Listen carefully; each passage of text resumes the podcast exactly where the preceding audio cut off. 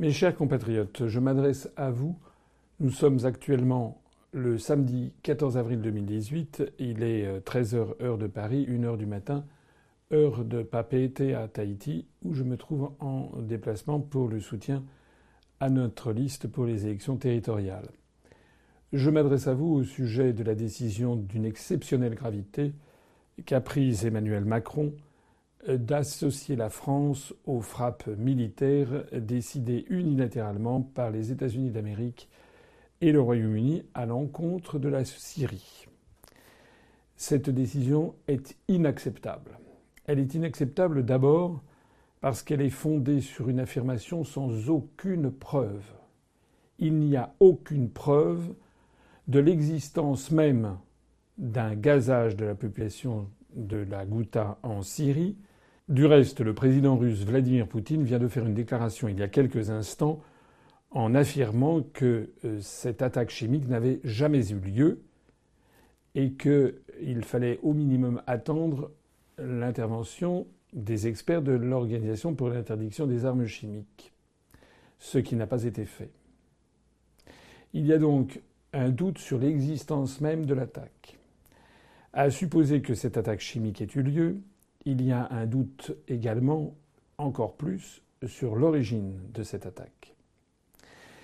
Il y a donc une suspicion légitime que peut avoir toute personne de bonne foi, selon laquelle eh bien, on pourrait se retrouver de nouveau face à une fausse nouvelle, comme celle qui a provoqué l'attaque euh, coordonnée des États-Unis d'Amérique et de la coalition internationale contre l'Irak de Saddam Hussein au motif que Saddam Hussein aurait disposé d'armes de destruction massive. Rappelez-vous, c'était en 2003. Le secrétaire d'État américain Colin Powell avait agité une fiole devant le Conseil de sécurité des Nations Unies pour expliquer qu'il y avait à l'intérieur le bacille de l'anthrax produit par l'Irak. À l'époque, la France du président Jacques Chirac et de Dominique de Villepin avait refusé d'accepter les affirmations des États-Unis d'Amérique sans preuve matérielle présentée au public. Nous en sommes loin puisque M. Macron a décidé d'associer la France à ces frappes militaires sans aucune preuve matérielle, irréfutable, présentée au public. Et ce n'est pas parce que M. Trump, le président des États-Unis, ou M. Macron euh, explique qu'ils ont des preuves, euh, que ça justifie et qu'on doit s'en arrêter là. L'affaire est beaucoup trop grave, bien entendu, pour qu'on se limite à ce simple type d'affirmation. J'ajouterai d'ailleurs que le président Poutine et les autorités russes ont dit de leur côté qu'elles avaient elles-mêmes des preuves comme quoi cette attaque n'avait jamais eu lieu.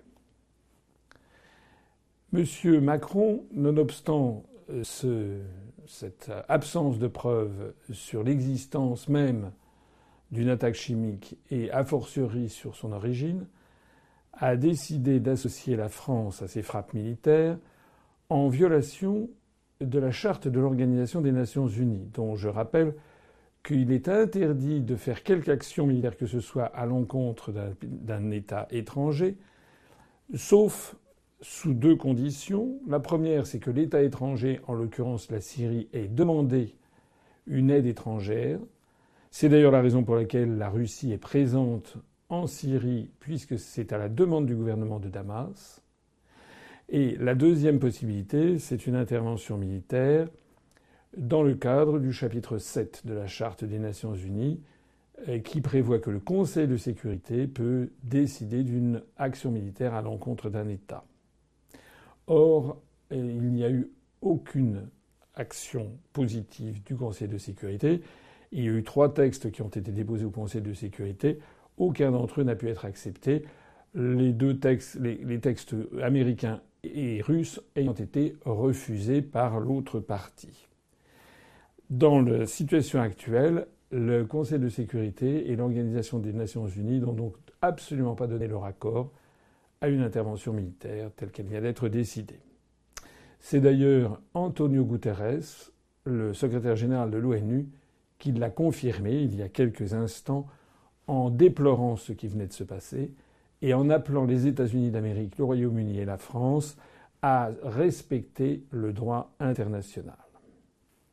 Cette position est également celle de la Russie, elle est également celle de la Chine. Le ministère des Affaires étrangères chinois a publié un communiqué euh, pour euh, déplorer les attaques qui viennent d'être commises par Washington, Londres et Paris, et pour appeler ces trois pays à respecter le droit international sans lequel il n'y a plus de vie possible entre les nations. C'est évidemment également la position développée par le gouvernement syrien, le gouvernement de Damas, dont je rappelle que la très grande majorité des États du monde le reconnaissent comme légitime. Que cela plaise ou ne plaise pas à Washington, à Londres ou à Berlin, que cela plaise ou ne plaise pas à Bernard-Henri Lévy, il se trouve que la grande majorité des États du monde considèrent que le régime de Bachar el-Assad est le seul régime légitime, et c'est la raison pour laquelle c'est un ambassadeur nommé par Bachar el-Assad qui siège à l'Organisation des Nations Unies. Il faut bien souligner à cet égard à quel point la prétendue communauté internationale dont on nous rebat les oreilles dans les médias occidentaux est en fait un mensonge en lui-même, cette formulation en, elle-même est un mensonge, puisque la communauté internationale en question ne regroupe en effet, en définitive, que les États-Unis d'Amérique et les pays de l'OCDE, c'est-à-dire le Canada, l'Union européenne, le Japon et la Corée du Sud. En gros, c'est à peu près ça. Ça veut donc dire que plus de 80% de la population mondiale et des États du monde n'appartiennent pas, selon ce mensonge, n'appartiendraient pas à la communauté internationale. M. Macron a donc commis un acte contraire au droit international. Il a également violé l'esprit de notre Constitution et également l'esprit de la démocratie. Puisque nous avons un article dans notre Constitution, l'article 35, qui prévoit que la déclaration de guerre est votée par le Parlement. C'était l'article 35 tel qu'il avait été adopté par 82,6% des électeurs français lors du référendum du 28 septembre 1958 au moment de la décision proposée par référendum d'adopter la constitution de la Ve République. Cet article 35 ne comportait donc qu'une seule phrase hein, toute déclaration de guerre doit être approuvée par le Parlement.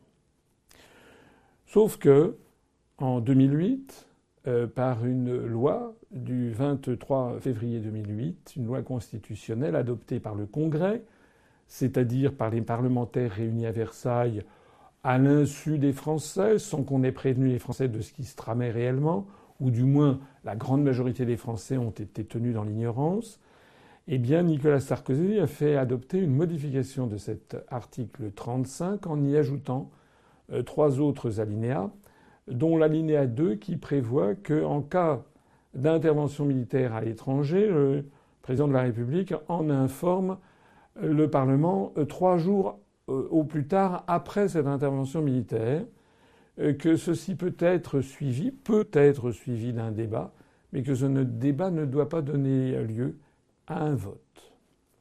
Alors, cette disposition est tout à fait choquante. Elle ruine d'une certaine façon la teneur de l'alinéa 1 de l'article 35. Elle dénature la Constitution française. Mais on peut comprendre que derrière ce terme d'intervention militaire à l'étranger, il s'agissait, dans l'esprit des parlementaires qui ont voté cette réforme, de, de rendre possible une intervention rapide, par exemple, pour sauver des citoyens français qui seraient en grande difficulté, ou par exemple pour répondre à l'invitation d'un pays étranger qui demanderait l'aide militaire de la France, euh, donc des interventions qui seraient d'un impact très limité et non contestable au regard du droit international. Or, M. Macron prend appui sur cet alinéa 2 pour justifier l'action qu'il a commise.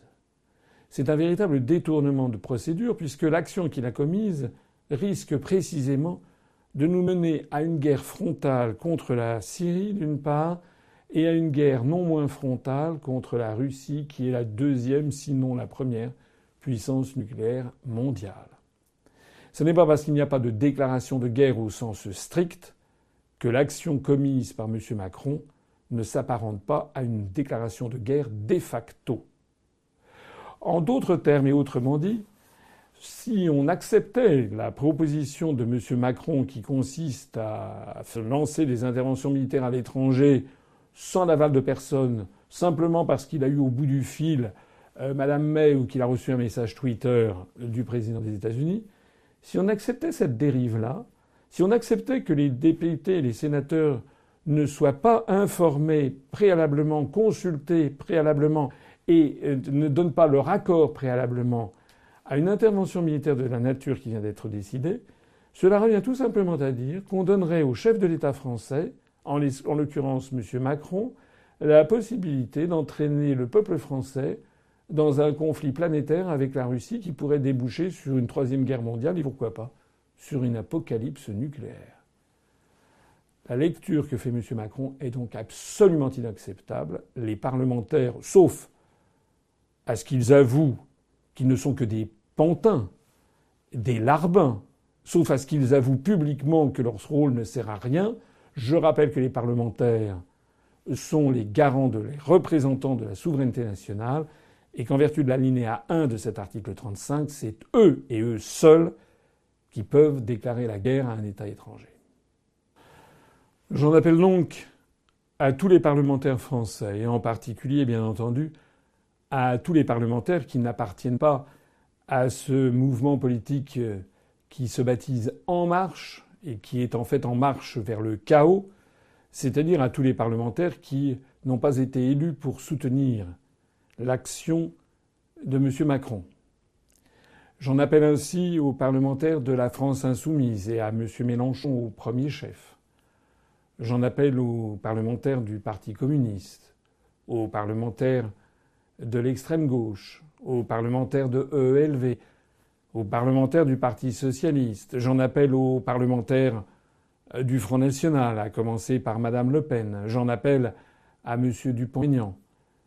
J'en appelle à tous les parlementaires de bonne foi y compris ceux qui sont aux républicains ou au Parti socialiste, pour qu'ils s'allient tous à titre conjoncturel pour la mise en œuvre de l'article 68 de la Constitution qui prévoit la destitution du président de la République en cas de manquement à ses devoirs manifestement incompatibles avec l'exercice de sa fonction.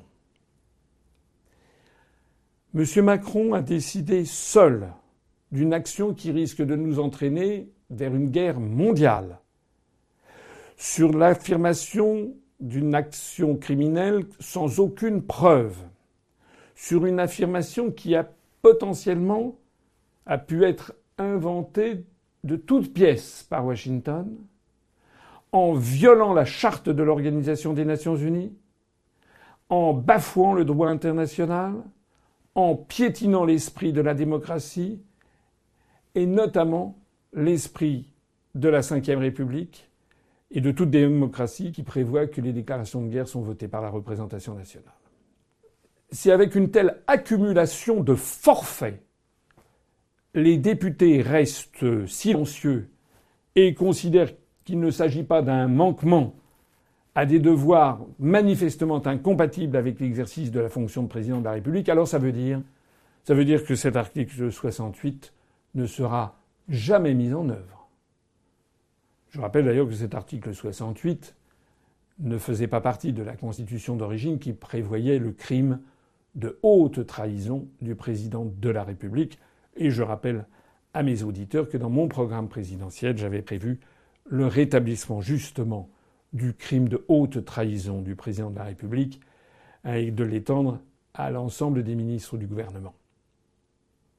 Je rappelle que cet article 68 prévoit qu'une des deux assemblées, l'Assemblée nationale ou le Sénat, peut voter la décision de se constituer en haute cour euh, pour, euh, pour, juger de la destitution du président de la République. Et dans ce cas, l'autre assemblée, c'est-à-dire le Sénat, si c'est l'Assemblée nationale qui l'a voté, ou l'Assemblée nationale, si c'est le Sénat qui l'a voté, l'autre Assemblée a 15 jours pour se prononcer.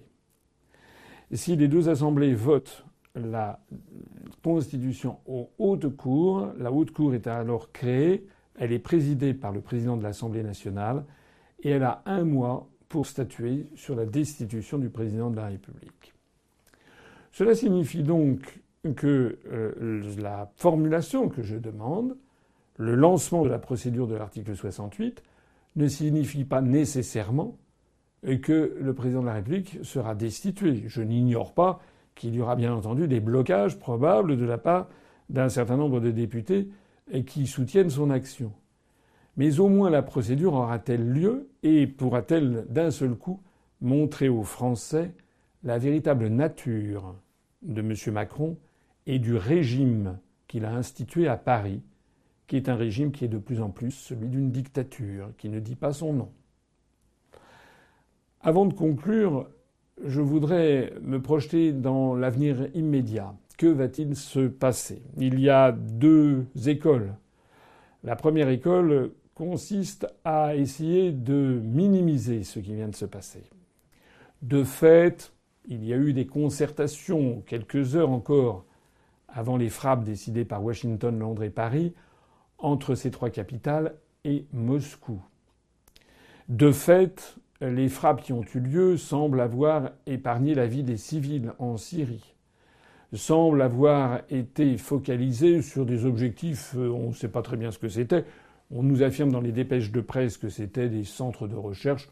Ça peut tout aussi bien être des hangars où il n'y avait rien du tout, puisque finalement là-dedans, c'est la guerre des communiqués et c'est la guerre du bourrage de crâne.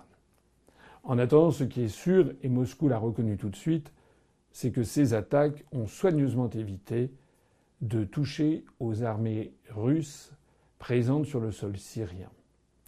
Donc cette lecture euh, est une lecture qui tente à minimiser l'avenir, enfin les risques pour l'avenir proche, de considérer que ce serait une espèce de baroude d'honneur euh, que les Occidentaux voudraient faire pour montrer qu'ils n'ont pas complètement baissé pavillon, et que les Russes laisseraient, accepteraient de laisser faire dans la mesure où ça resterait relativement limité. Au passage, on notera que euh, on ne parle plus de cette affaire rocambolesque de l'agent double Skripal retourné et, dont qui semble-t-il maintenant euh, va très bien, sa fille aussi. Tout ça est, une comédie, on dirait, si ça n'était pas si grave, on dirait une comédie de boulevard. Donc ça, c'est la version euh, optimiste, si j'ose dire, qui n'est pas forcément fausse, puisque rappelons-nous ce qui s'était passé après l'affaire de Khan Sheitoun en 2017, où on nous avait annoncé qu'il y avait le régime de Bachar el-Assad avait gazé une population. Aussitôt, Donald Trump avait envoyé quelques missiles. Aussitôt approuvé par Macron. Nous étions en pleine campagne électorale. Pour ma part, j'avais refusé sur les plateaux de télévision sur les plateaux de télévision de cautionner cette affaire en disant ce qui était là, le pur bon sens, que nous n'y connaissions rien et que la moindre des choses quand il y a un crime est commis, c'est d'abord de vérifier s'il y a bien eu un crime, ensuite de rechercher le coupable et qu'on ne désigne pas le coupable en, en l'espace de 24 heures. Si cette vision des choses est la bonne, c'est assez grave quand même.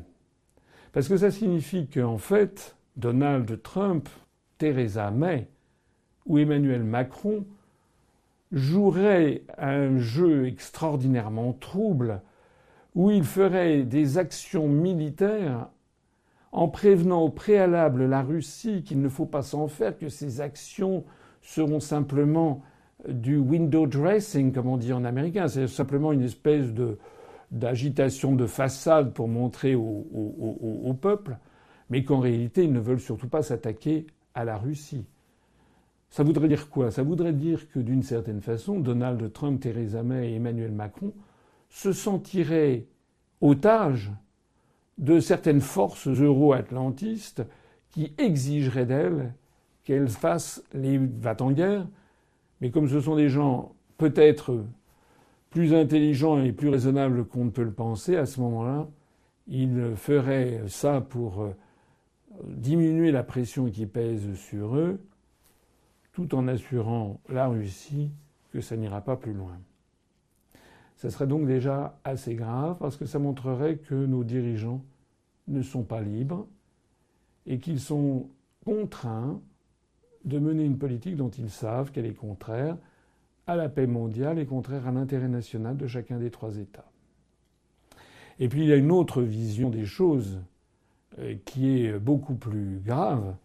C'est la vision des choses qui consiste à dire ça n'est qu'un coup de semonce, mais nous sommes dans une escalade et une rhétorique qui n'est plus seulement verbale, mais maintenant qui passe au domaine militaire, et que cette escalade peut, à force de tester la patience de la Russie, qui va essayer de la tester jusqu'au moment où la Russie pourrait déraper et pourrait, tout ceci pourrait déboucher sur un conflit planétaire. C'est évidemment une solution que nulle personne sensée ne peut envisager sans avoir la chair de poule, puisque si conflit généralisé il pouvait y avoir entre l'OTAN et la Russie, la Russie secondée par la Chine, l'Iran et d'autres peut-être encore, euh, il y aurait un risque de destruction tout simplement de la planète et d'une grande partie des êtres humains vivant sur Terre. En conclusion, je voudrais aussi souligner l'incroyable cynisme dont font preuve les dirigeants américains, britanniques et français, et notamment le deux poids deux mesures écœurant dont ils font preuve. Ils sont en train d'entraîner, M. Macron est en train d'entraîner la France dans un jeu extrêmement dangereux de surenchère contre la Russie au motif qu'il y aurait eu une quarantaine de personnes gazées en Syrie. À supposer même que ce soit vrai, et à supposer même que les 40 personnes tuées l'aient été par le régime de Damas, il s'agirait bien entendu d'un crime odieux, d'un crime que la conscience universelle devrait réprouver. Mais en vertu de quoi le gouvernement français ne se scandalise-t-il pas de ce qui se passe en ce moment au royaume du Bahreïn, où, selon Amnesty International et plusieurs ONG, entre 62 et 82 personnes ont été tuées lors de manifestations pacifiques contre le régime totalitaire du roi du Bahreïn. Pourquoi n'en parle-t-on pas? Parce que ce petit émirat est le siège de la cinquième flotte américaine dans le golfe arabo-persique. Les 62 à 82 morts du Bahreïn sont de la gnognotte, tandis que les 40 euh, éventuels morts syriens justifieraient une troisième guerre mondiale Il n'y a pas que le Bahreïn. Au cours des derniers jours écoulés, l'armée israélienne a tué 18 manifestants palestiniens à Gaza qui participaient à une manifestation à Gaza et a blessé des centaines d'autres manifestants. Comment se fait-il que la France n'ait pas agi de la même façon qu'avec la Syrie Qu'il n'y ait même pas eu une protestation Même pas eu un rappel d'ambassadeur en consultation? Il n'y a pas que le Bahreïn et Israël. Il y a bien d'autres États, à commencer par l'Arabie saoudite, à continuer par ce qui se passe au Yémen, où l'on estime que depuis trois ans qu'il y a une guerre civile conduite, l'une des parties est soutenue par l'Arabie saoudite avec des armements français, on estime qu'il y a plus de dix mille morts et énormément de morts civiles. Il compte pour rien pour M. Macron Les armes françaises que nous vendons à l'Arabie saoudite pour écraser les outils, ça n'est rien, ça, pour M. Macron? Je voudrais aussi souligner les conflits à travers le monde, où des morts se chiffrent en centaines, les Rohingyas, par exemple, chassés de Birmanie, où se chiffrent en milliers, dizaines de milliers, centaines de milliers peut-être parfois, comme c'est le cas dans l'est du Congo, où Paul Kagame, le président du Rwanda, a les mains libres et où l'Occident ferme les yeux d'une façon absolument scandaleuse. Ce qui indigne le plus peut-être, non seulement les Français de bonne foi et de bonne volonté, et qui connaissent les dossiers internationaux, mais ce qui indigne peut-être encore plus la communauté internationale, la vraie, c'est-à-dire les 80% de peuples du monde qui sont en Afrique, dans le monde arabo-musulman, dans le monde orthodoxe, dans le sous-continent indien, en Asie du Sud-Est, en Amérique latine, ce qui indigne les peuples du monde, c'est ce deux poids deux mesures honteux que pratique constamment l'Occident et qui permet de, se donner bonne conscience à Washington, à Londres ou à Paris, alors qu'on commet les pires forfaits et que l'on bafoue le droit international. C'est la raison pour laquelle j'appelle non seulement les députés et les sénateurs à engager la procédure de destitution du président de la République en vertu de l'article 68 de la Constitution, mais c'est aussi la raison pour laquelle j'appelle les Français de toutes les conditions et de tous les âges à manifester leur réprobation devant cette dérive scandaleuse de ce qui était autrefois la République française. Je vous demande de vous mobiliser au maximum pour nous rejoindre lors de la manifestation du 1er mai qui se tiendra à Paris en début d'après-midi dans le quartier de la République. Les informations plus précises vous seront données dès que nous aurons des indications précises de la part de la préfecture de police de Paris. Rejoignez-nous pour cette grande manifestation qui consiste d'abord à célébrer la fête du travail, pour ce qui nous concerne à exiger que l'on fasse un référendum sur le Frexit et que l'on mette en œuvre la sortie de l'Union européenne. Mais au-delà de ça, l'affaire est tellement grave que j'en appelle à tous les démocrates et à tous les républicains à se joindre à notre cortège pour demander la destitution du président de la République et le respect du droit international public, afin de faire régner la paix dans le monde pour nos enfants et nos petits-enfants. Vive la République et vive la France.